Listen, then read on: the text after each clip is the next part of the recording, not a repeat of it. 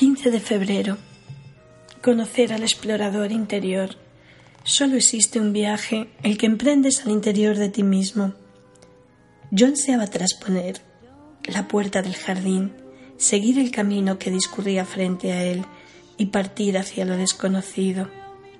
Escribió Alexander David Neal en 1923, recordando su viaje al Himalaya en busca de la verdad espiritual y de aventuras.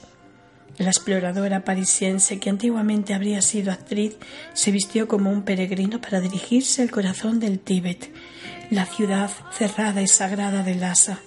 Era la primera vez que una mujer occidental contemplaba su rostro. Mientras transporto en mi furgoneta a mis hijos y a los de los vecinos desde la escuela del campo de fútbol para que se entrenen, me pregunto, ¿Cómo consigue una mujer moderna satisfacer sus deseos de recorrer el mundo?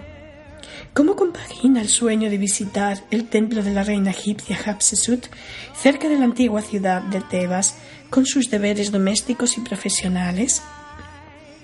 Si tú también ansías contemplar unos paisajes más allá de tu jardín, haz lo que yo hago para mantener viva la chispa de la aventura. Viaja a tu interior para conocer a tu exploradora auténtica hacia dónde se dirige si pudieras viajar a cualquier lugar del mundo con todos los gastos pagados, disponiendo de una canguro para hacer cargo de los niños, ¿a dónde irías? ¿Por qué? ¿Con quién partirías? ¿Cuánto tiempo permanecerías allí? ¿Qué harías en ese lugar? Si se trata de una fantasía de primera clase y muy divertida, para inspirar tu creativa visualización, pásate por la librería y ojea unas guías de viajes.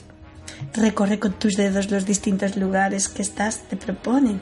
Lee las biografías de las exploradoras célebres. Infórmate sobre sus hazañas y retén los datos en tu subconsciente.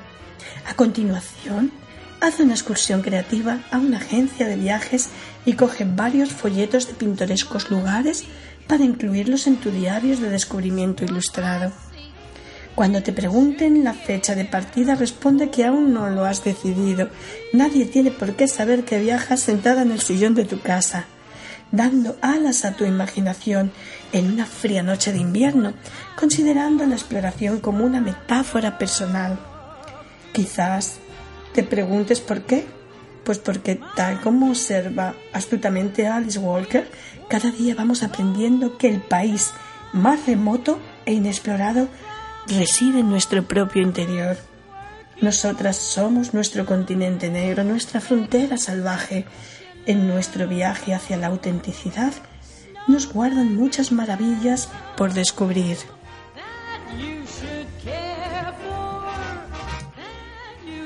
16 de febrero.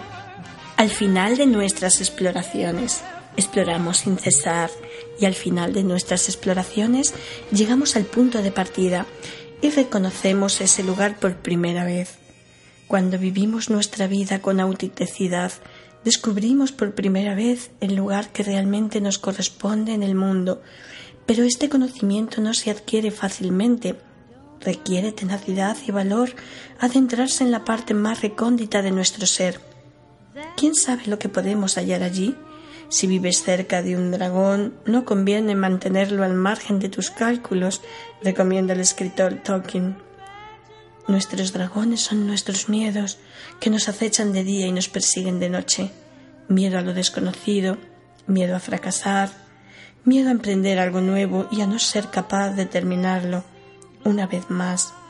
O el temor real, el que nos hace estremecer, el temor de tener éxito en nuestra empresa, de convertirnos en nuestro yo auténtico y afrontar los cambios que ello supone inevitablemente. Puedo que no nos guste la forma en que vivimos, pero al, menos pisamos terreno conocido. No sabemos hacia dónde nos dirigimos y ello nos aterroriza. Resurgen viejos sueños, nos sentimos atraídas por nuevos deseos. En lugar de claridad, nos sentimos desorientadas. En estos momentos conviene tener presente lo que dijo Eliot, en el sentido de que no debemos temer profundizar en nuestro yo auténtico porque al final de nuestras exploraciones personales llegaremos al punto de partida y nos daremos cuenta de que es el lugar al que pertenecemos. Las mujeres siempre hemos sabido cómo tratar con los dragones que se ocultan debajo de las camas o dentro de los armarios.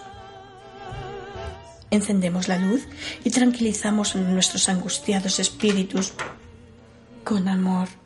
Es preciso aniquilar a los dragones que se ocultan en nuestra mente.